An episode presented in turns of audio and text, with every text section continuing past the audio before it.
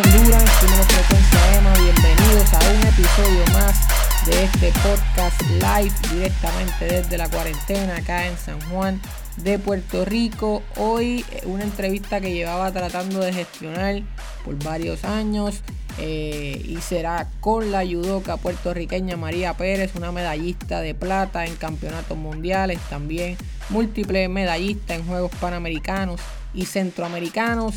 Y con la judoka de 31 años vamos a hablar de sus comienzos y su niñez en el residencial Torres de Sabana en Carolina. También discutimos un poco los double standards de la mujer en el deporte. Hablamos de su preparación durante esta cuarentena, eh, cómo ha tomado la cancelación de los Juegos Olímpicos de Tokio 2020, eh, las lesiones y un poco de todo. María tiene una personalidad súper gufiada, así que espero que, que se den cuenta de ello durante nuestra conversación, que pude disfrutar un montón y que la apoyen porque es otra atleta que está requiriendo ayuda financiera para poder costear su carrera y seguir poniendo a Puerto Rico en el más alto nivel. Así que si usted le gusta esta conversación, por favor déjenos una valoración de 5 estrellas donde quiera que escuche el podcast, ya sea en Stitcher, en iTunes, estamos en Spotify, estamos en Tuning Radio, estamos en Anchor, en YouTube, en todos lados y así podremos llegar a más personas. Y si les gusta el material de Easy Endurance, pasen por nuestro blog easyendurance.wordpress.com para más artículos originales, entrevistas y cobertura de eventos. Y de una vez, si les gusta Facebook y janguea mucho por esos lares, pues pasen por nuestro fanpage Easy Endurance, donde está todo nuestro contenido escrito y también los podcasts, así como noticias. Así que sin nada más que decir, vamos a hablar con la yudoka María Pérez en frecuencia EMA. y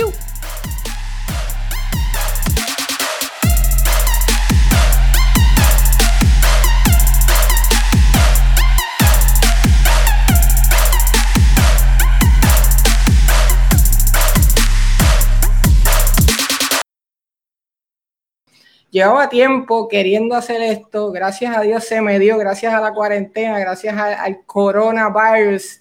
Tengo a María Pérez hoy acá. María, buenas tardes, ¿cómo te encuentras? Buenas tardes, gracias. Gracias a ti por seguir insistiendo y me conseguiste. Estoy todo bien, todo tranquilo aquí en casa. Espero que tú igual y todo el mundo también esté bien. Dentro de la situación que estamos viviendo, la pregunta obligatoria, eh, María, es cómo estás, ¿verdad? Tú afrontando esta cuarentena. Yo sé que tú eres una persona que le gusta ser sociable, ¿verdad? Salir, compartir con sus amistades, tienes que estar afuera entrenando muchas veces en otros países, así que esto es un reto bastante serio para ti. Es difícil, ya que tuve que regresar de emergencia a Puerto Rico por la situación. Estábamos entrenando en España íbamos a estar casi cuatro meses fuera, pero con toda la situación tuvimos que regresar y pensábamos que no iba a ser nada grave y de momento llegamos aquí, nos pusieron cuarentena, nadie puede salir, nadie puede hacer nada, era como que, ok, la cosa va seria y, y nada, no queda más de, de quedarnos en casa y tratar de protegernos. No te miento que me estoy volviendo loca, me estoy volviendo loca porque a mí me gusta salir en la playa, compartir con mis amigos, pero yo creo que ahora mismo la salud es lo más importante de todo y todos tenemos que mantenernos en casa tranquilos y intentar no quemar la casa y no tirarnos del balcón ni, ni hacer una locura. Así hay que jugar PlayStation, hay que leer, hay que pintar, hay que hacer ejercicio en la casa o lo que sea. Ahora que hablas de ejercicio, esto, tú siempre has entrenado, creo que en tu casa, tienes, siempre has tenido equipo, posteas a veces tus rutinas, así que en ese caso, pues quizás el cambio no es tanto, ¿verdad? ¿Qué tipo de, qué tipo de entrenamiento estás haciendo, María? Pues mira, yo siempre entreno con mi entrenador Rafael Ferrer en entrenamiento físico. Él ahora mismo tiene su gimnasio en su casa. Eh, cuando empezó toda esta situación, pues yo tuve que pedirle una trotadora prestada a mi tía que me la, ¿verdad? Me la pudo facilitar eh, personal del Comité Olímpico me prestó unos platos, unos dumbbells, una barra para poder hacer mi ejercicio. No es, ¿verdad?, todo lo que necesito, pero es algo que más o menos me ayuda para mantener mi, un poco mi condición física, para no perderla eh, del todo. ¿verdad? Porque el entrenamiento no es el mismo. Más cuando estás solo, eh, uno miquea mucho. Uno, como dicen por ahí, uno se toma en vez de 30 segundos un minuto de descanso, dos minutos, mira el teléfono, pero eh, hemos intentado de, de, mantenerlo, coger este lado positivo y, ¿verdad? Y pensando en, lo mejor que, que está por venir, es que espero en Dios que todo mejore y nada, mantenerme lo más que puedo en mi entrenamiento físico y, y sentirme bien, que yo pienso que eso es lo más importante ahora mismo. Cuando sucedió todo esto, tú estabas en pleno proceso de clasificación a los Juegos Olímpicos de Tokio. Eh, ¿En qué condición tú dirías que tú estabas eh, cuando, en marzo, los otros días, hace un mes cuando explotó todo esto, tú piensas que estabas como que alcanzando tu peak, eh, lista para lo que sería Tokio 2020. ¿En qué, en qué momento de tu, de tu entrenamiento estabas, María? Mira, estábamos en, ese, en esa parte de, de, de acumulación, de, de, preparación, de los eventos que teníamos eran clasificatorios para los juegos y más era para encajar más o menos cómo estábamos en, en, en a nivel deportivo, eh, cómo iba nuestro nivel. Pienso que de enero a que me fui a finales de febrero, que estuvo fuera, eh, mejoramos mucho, pero pues con toda la situación nos cancelaron, los primeros tres eventos los cancelaron, luego de allá acá tuve que cancelar todo y regresar a Puerto Rico, pero íbamos por un muy buen camino. Yo creo que ahora mismo estuviéramos como a un 65, un 70% eh, con mira a esos juegos que eran en verano y, y nada, ahora estamos un 0% porque no hay nada. Ahora estamos en 0%, pero, en pero cero. el, término que vi en un video de, de los de Instagram, como que haciendo que te estabas comiendo un montón de dulce, un No. montón de refresco. Estás abusando de los monchis. Mira, eh, yo siempre abuso un poquito, pero a mí me gusta hacer ejercicio. Yo, siempre digo que ahora no es el problema, el problema es cuando yo me retire y, y, y, ¿verdad? Mi, mi estilo de vida cambie, el metabolismo cambie, la- las cosas cambien, porque ya no va a ser solo deporte, pues ahí yo pienso, ok, cuando ese momento pase, pues ahí yo tengo que pensar y tomar acciones y pensar muy bien qué voy a comer. No puedo comer como como ahora, porque si no, ya tú sabes para dónde voy. Te pones irreconocible, irreconocible como, como algunos atletas que vemos por ahí, que tú no eres el de la foto. Como- Sí, así mismo, así mismo. Pero ahora mismo yo no pienso en eso. Ahora mismo digo, come todo lo que puedas y cuando te retires y cuando todo pase, pues, pues piensa bien qué vas a hacer, porque no podemos comer igual, no podemos abusar de los monchis, de todo lo que te gusta. Hay que hacer una mejor dieta, que no hago, pero sé que cuando me retire tal vez haga un poquito para mejorar y no subir 20 o 30 kilos después de mi retiro. Eh, Una, una de las cosas que, que me gusta más de tu historia, eh, María, son esos comienzos. Tú eres de Torre de Sabana, ¿verdad? En Carolina. Sí, residencial Te- Torres de Sabana y el barrio Sabana Abajo. Te cuento que mi tía vivía en Torres de Sabana, de, ahora vive en Connecticut, pero cuando yo era un niño, yo la visitaba y, y la memoria que tengo era que el apartamento era en el primer piso, era de no poder salir, esto, ¿verdad? Cuando iba allá, lamentablemente es un, un sitio como muchos otros de Puerto Rico que quizás cargan una fama un poco negativa, aunque la gente nunca ha vivido allí o, lo ha experimentado. Me gustaría que me dijeras cómo fue esa niñez eh, en el residencial. Pues mira, fue una niñez muy dura, eh, una niñez de mucho aprendizaje, una niñez que me enseñó a luchar, eh, una niñez que tuve muchos desliz, que si no llega a ser por el deporte no estuviera aquí hablando contigo, no, no sé qué sería de mi vida ahora. Una niñez que tuve que ver muchas cosas que no eran buenas, eh, tuve que hacerme una mujer en, en una corta edad y yo creo que el caserío y el barrio a mí me ha hecho quien soy, una mujer guerrera, una mujer que no se rinde, que lucha siempre por sus sueños, que las personas siempre hablan de, ah, porque esta persona viene de un caserío, de un barrio, esta persona no es nada en su vida y están muy equivocados.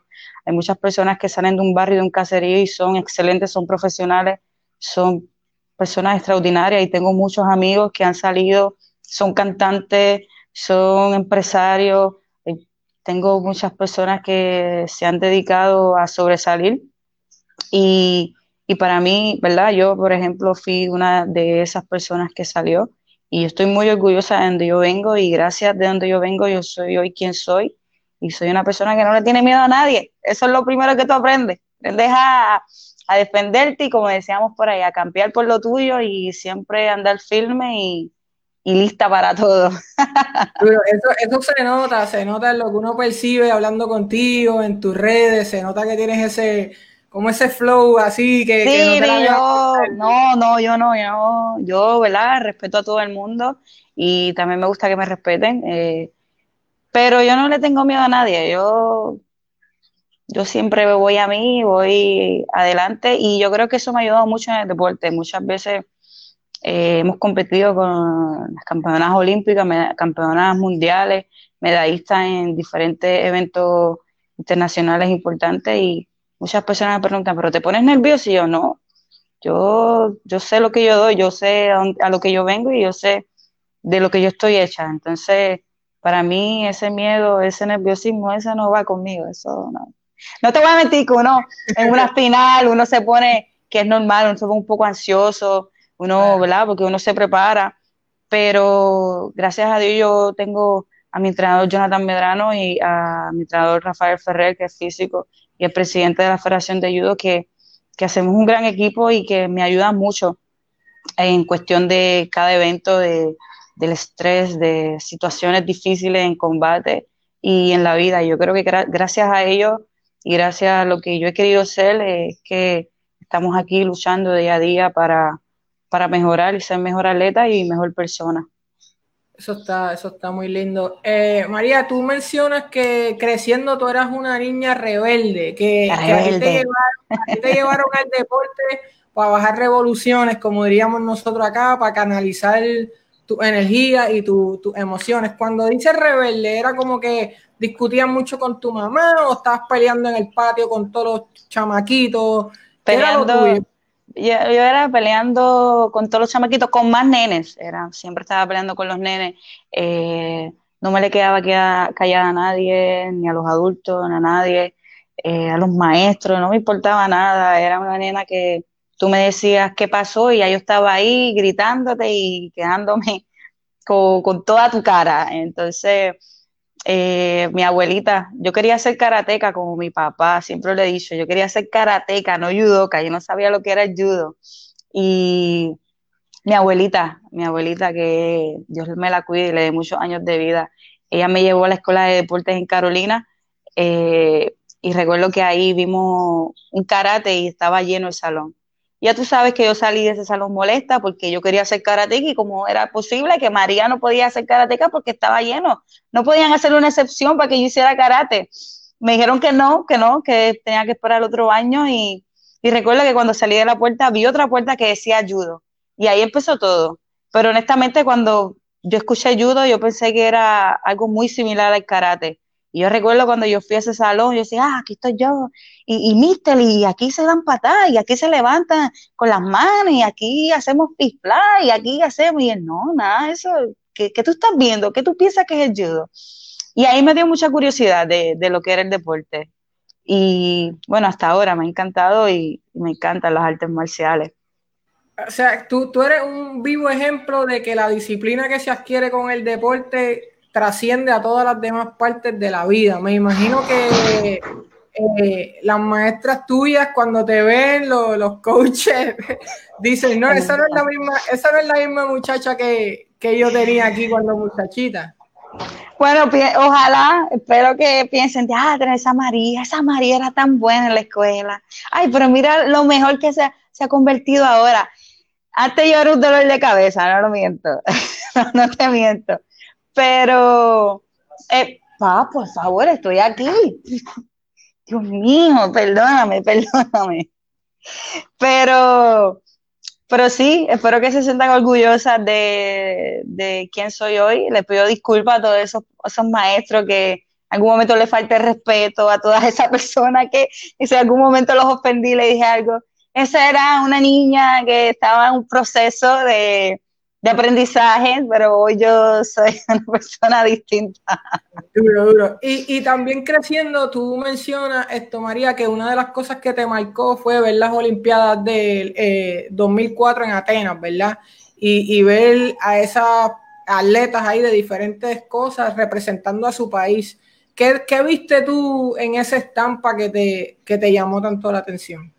Mira, yo te vuelvo y te repito, yo empecé judo eh, con mira a, disciplinarme, por algo, un pasatiempo para despejar mi mente. Eh, recuerdo que cuando vi la Olimpiada 2004 en Atenas, yo lo único que dije fue, wow. Recuerdo que estaba viendo un deporte, no sé qué deporte era, y vi a esta única chica en el podio con esa sensación y ese feeling de, de felicidad al ganar una medalla olímpica. Y lo primero que me pasó por la mente fue, yo quiero sentir eso, yo, yo quiero saber qué es lo que ella siente, porque no todo el mundo puede sentir eso. No todo el mundo va a unos Juegos Olímpicos y coge una medalla olímpica.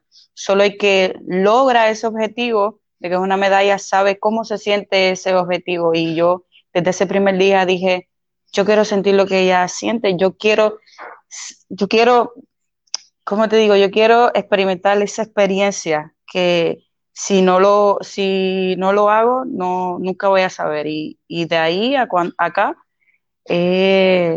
he trabajado muy fuerte para eso. He estado en diferentes podios, pero estoy muy segura que ese podio de los Juegos Olímpicos es muy distinto a todos los podios que yo he estado. Entonces, eso, fue como has seguido logrando cosas, quizás no estás en el podio olímpico, pero estuviste en un podio de campeonato mundial, estuviste podio en los Panamericanos en dos ocasiones, estuviste podio en Centroamericano, has estado en Copa del Mundo de, lo que es judo, así que, y también fuiste a los Juegos Olímpicos de Río 2016, así que la niña y su sueño prácticamente se cumplió. No, no se han cumplido por completo, pero he cumplido muchos sueños deportivos que he tenido en mi vida desde medallas centroamericanas, medallas panamericanas, hasta el más grande que para mí ha sido el más importante y el más emotivo, que fue cuando estuve en el podio de, campeonato mundial, que, que me bebí las lágrimas porque sé y supe lo mucho que me sacrifiqué y trabajé con mi entrenador para poder estar en ese podio. Duro. ¿Tu primera medalla así, eh, en, qué competencia fue internacionalmente? Pues mi primera medalla grande fue 2000, Mayagüez 2010, fue mi primera medalla de oro en unos Juegos Centroamericanos. Luego 2011 fueron los Juegos Panamericanos y así hasta ahora.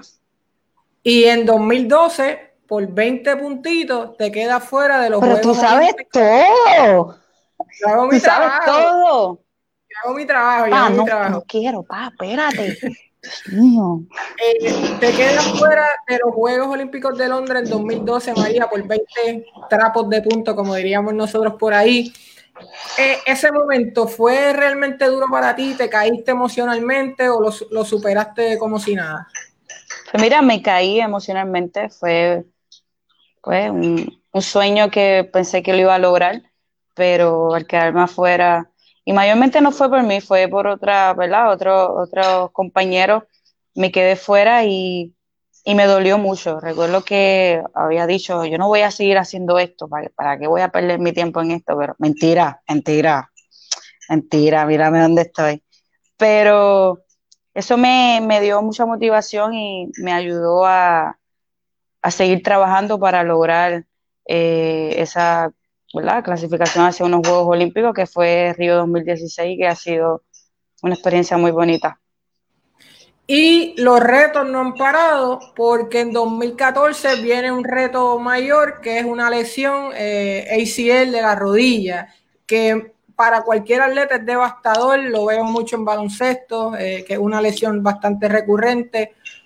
María, quedarte afuera en 2012, en 14 las rodillas yo pensaría como que esto no está para mí, pero en tu caso, subiste la vara, seguiste trabajando, ¿fue fácil esa, esa transición?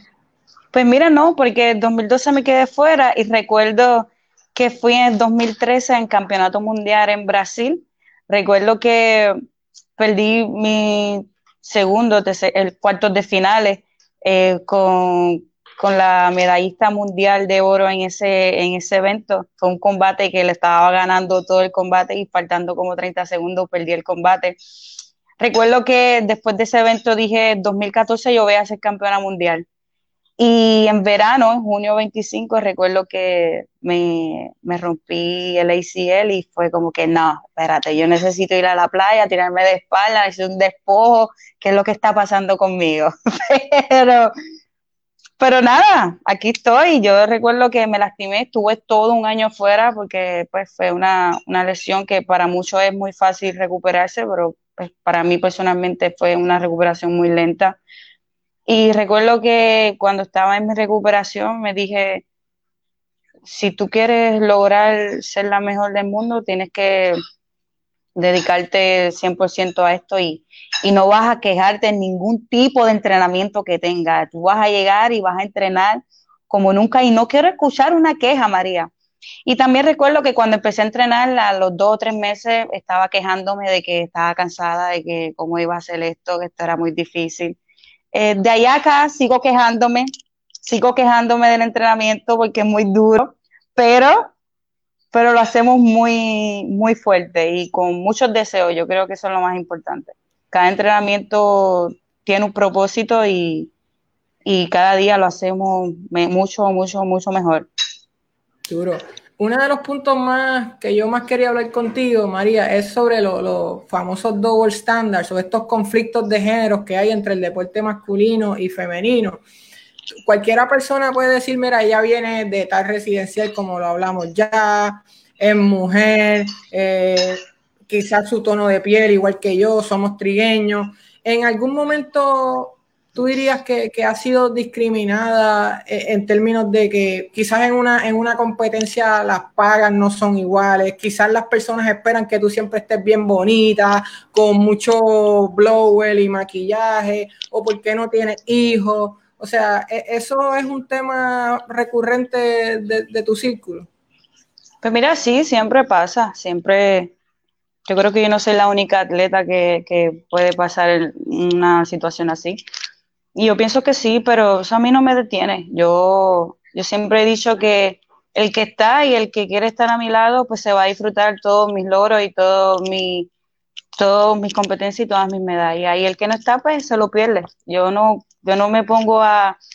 Antes me ponía a pensar porque yo no tengo otro tipo de ayuda, porque no me dan la mano, porque, porque no me miran eh, como miran a otros atletas, pero, pero ya no, ya yo, ¿verdad? Le dejo todas las manos de Dios y para mí lo más importante es yo sentirme feliz conmigo misma y el que está alrededor mío, yo sé que me apoya siempre al 100% y para mí lo más importante ahora es cumplir mi sueño. Y las personas que estén alrededor mío, yo sé que se lo van a disfrutar. Y los que no están, pues yo sé que van a venir y van a decir, contra María, estoy muy contento por ti y tal vez cuando ellos quieran darme la oportunidad de yo crecer y, ser reconocida como otros atletas, pues tal vez sea tarde o tal vez si yo le da la oportunidad para sobresalir. Pero para mí eso no es ningún conflicto, para mí eso no me afecta. Antes, si te digo, antes me dolía mucho porque yo creo que un hombre, una mujer o una mujer y una mujer, todos somos iguales, todos somos deportistas, todos salimos a representar y a dar lo mejor de nosotros. Y, y el el resultado que tú traigas es para ti y también es para el país todas las personas que te apoyan y las personas que no te conocen y las que no te apoyan también. Eso que para mí, eso pues puede haber preferencia, puede haber discrimen, puede haber todo, pero a mí eso no me, no me impide, no me afecta nada.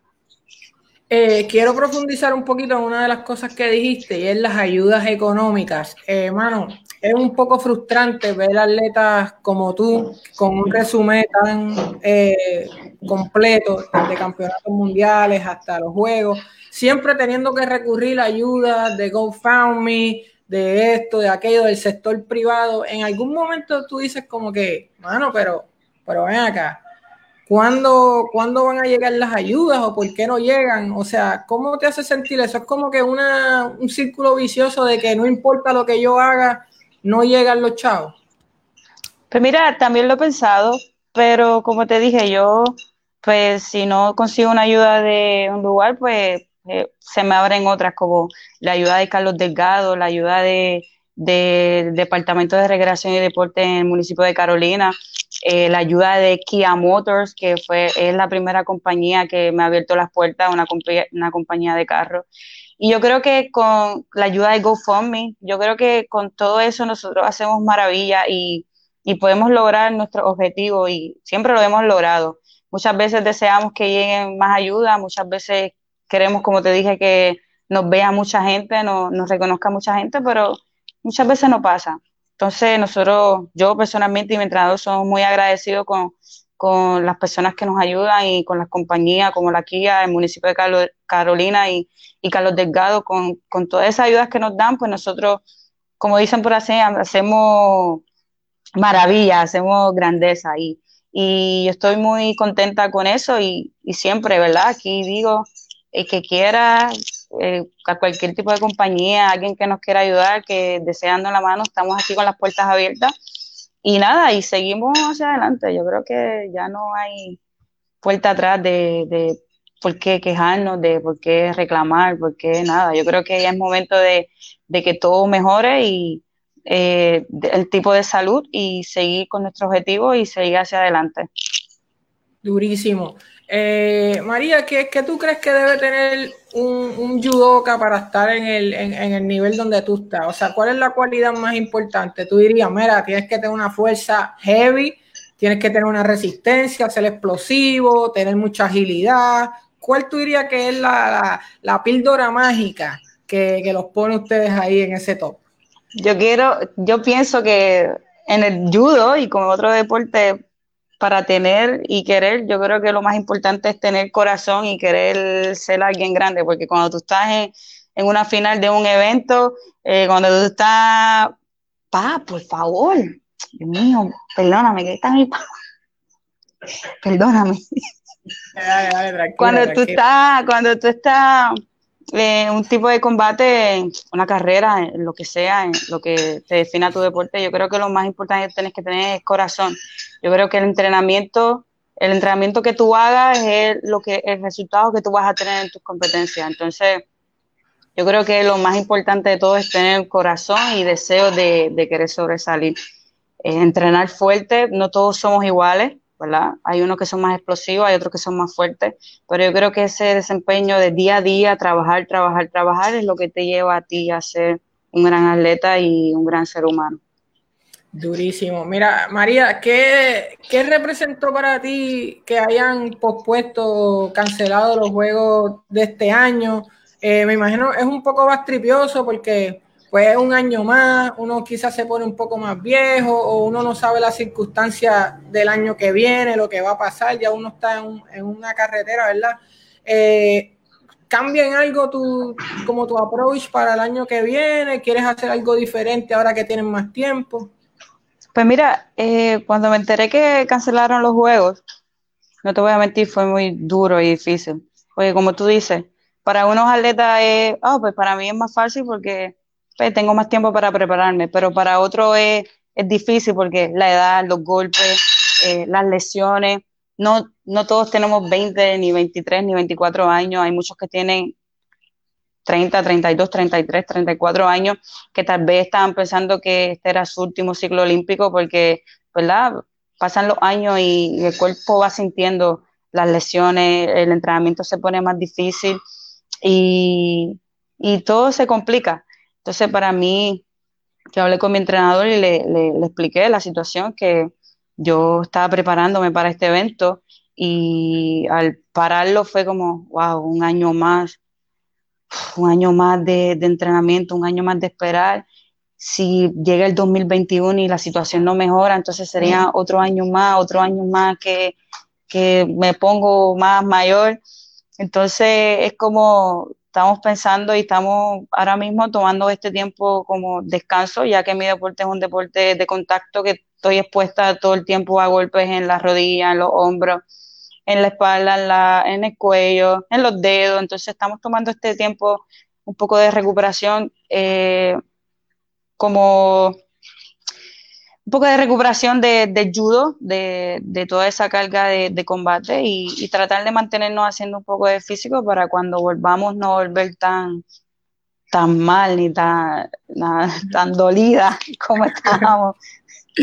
Duro, sí, sí, exacto, no tampoco te puedes descuidar porque después entonces hay que subir de, categoría, hay que, hay que subir a no, no, no, no, no, no, yo no subo, el peso de arriba es muy fuerte, entonces yo no llego ahí, yo estoy en 70 kilos y yo subí desde 66 kilos y los 4 o 5 kilos que he subido ha sido masa muscular, entonces no, no puedo subir a 78 kilos porque no sé cómo, cómo voy a estar. Yo creo que en 70 kilos está bien, lo importante es cuidarme eh, intentar recuperar un poco mi cuerpo y, nada, y empezar, si Dios quiere. Cuando podamos entrenar poco a poco, a coger nuevamente ritmo y, hacer lo que nosotros queremos, cumplir nuestros sueños. Una, una de las cosas más gufias, más cool y más importantes de ser atleta, María, de alto rendimiento, es que puedes viajar el mundo. En tu caso, que has estado por toda Europa, Centroamérica, Sudamérica, Estados Unidos, ¿Cómo viajar cambia tu perspectiva de, la vida y, del deporte? ¿Te das cuenta de cosas que estamos haciendo aquí que quizás están, ¿verdad? No, están bien, no están modernas, no están a la par con el resto del mundo? Y también de ver el mundo, porque uno vive y, y todas estas culturas uno empieza a decir, contra, déjame agradecer un poco más lo que tengo. En tu caso, ¿cómo te ha cambiado eso? Pues mira, yo creo que el deporte y el viajar me, me, ha ayudado mucho a las culturas de diferentes países yo creo que cada país tiene su cultura, yo creo que cada país tiene su toque y nosotros los puertorriqueños tenemos un toque que muchos países no tienen. Eh, si tú me dices cómo fue tu experiencia en Japón, yo digo Japón es perfecto, nosotros somos unos salvajes. Entonces es como cada cual, cada país tiene su cultura y yo, yo amo Puerto Rico, yo amo mi cultura y cada vez que voy a otros países aprendo de diferentes tipos de cultura de, de, de las personas y siempre, yo creo que desde pequeña yo soy una una persona agradecida por lo que no he tenido y por lo que tengo ahora y yo creo que cada vez que voy, a un país, eso me, ayuda a seguir siendo como soy y, dar gracias siempre por todas las cosas que tengo. Eh, tú eres un ejemplo perfecto para una muchachita, una chamaquita, un chamaquito que esté viendo quizás este live, María, y esté en un residencial o en una zona, porque Puerto Rico hay criminalidad en todos lados, la verdad. O sea, yo no creo que sea algo exclusivo de que vive en un residencial o una barriada. Yo soy de la barriada de las monjas. Yo crecí también dentro de esos ambientes un poco hostiles. Y hay un chamaquito que quizás piensa, guau, yo estoy bien pillado, de aquí quizás yo no puedo llegar al más alto nivel, que ¿verdad? Se ve un poco ¿cómo diría? Arropado por la negatividad, pero tú eres un ejemplo de que se puede superar. En ese caso, ¿cuál sería tu consejo a los padres que están viendo esto y quizás el mismo muchacho? Pues mira, yo creo que de donde tú vienes, donde tú naces, donde tú te crías, no define quién tú eres, no define quién tú vas a ser en el futuro. Yo creo que si tú, tú puedes nacer en el, en el barrio más pobre o en el lugar más malo, y si tú decides que tú quieres sobresalir, tú quieres ser alguien en la vida, tú lo puedes lograr. Sí, muchas veces es difícil, muchas veces no todos tenemos la misma oportunidad, eh, muchas veces muchas personas toman caminos distintos, pero yo creo que es cuestión de lo que tú desees en tu vida, lo que tú quieres ser en tu vida. Muchas veces tenemos oportunidades, muchas veces eh, tenemos una oportunidad y vemos que es un poco difícil y la abandonamos porque pensamos que no podemos lograrlo, pero yo creo que ya es un poco más mental, ¿no? lo que tú quieras hacer en tu vida, lo que tú quieras lograr en tu vida y tú puedes venir de donde tú seas, de la cuna más linda hasta la cuna más fea y si eso no define de lo que tú vas a hacer en tu, en tu futuro, solo defines tú. Nadie va a ser hombre ni mujer por ti, solo tú, entonces tú decides lo que tú quieras hacer en un futuro con tu vida y con todas las cosas que tú quieras lograr. Hablando de futuro, ¿qué quiere hacer María Pérez cuando diga hasta aquí en el judo? Vamos para lo próximo quiero terminar mis estudios. Eh, estoy pensando, estaba hablando con mi papá que quiero tener un hijo, pero eso está un poco difícil. Duro, duro, eh, duro, duro. Eh, nada, me gustaría tener un club de judo, tener a todos estos jóvenes de, los barrios, de los caseríos, de, todos lados, y, y, llevarlos conmigo a, no a que sean campeones olímpicos ni medallistas mundiales, el que quiera eh, cumplir y, y trabajar por eso, pues fine, estaremos aquí. Pero más me gustaría sacarlos de ese ambiente de que crezcan y sean personas profesionales y, vean que la vida es distinta, que, que hay, sí hay salida, que hay cosas que uno puede hacer en la vida, que, que, que, sean campeones de la vida, ¿no? Para, para tú ser un campeón, tú no necesitas ser un campeón olímpico, un campeón mundial, tú están los campeones de la vida, los que se superan, los que, los que, la, que hacen lo que la apasiona.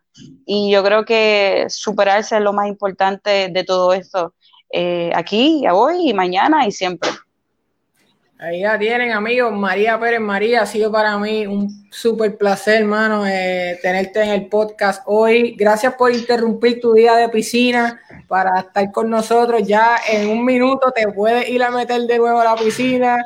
Eh, está lloviendo, no puedo, está lloviendo. Ah, pero, mano, me costó un poquito de trabajo que se cuadrara esto, pero se cuadró y creo que fue una bonita experiencia. Tu historia está súper cool. Quizás un día podamos seguir hablando un poco más al respecto y, y vamos a seguir tu desarrollo tus rendimientos. Eh, la gente que quiera ayudar a María, busquen la María Pérez, tiene fanpage y hay un GoFundMe ahí donde la pueden vaquear, ya que pues los gastos de viaje en, todos los deportes, pero más en el que hay que buscar nivel fuera de Puerto Rico, pues son bien grandes.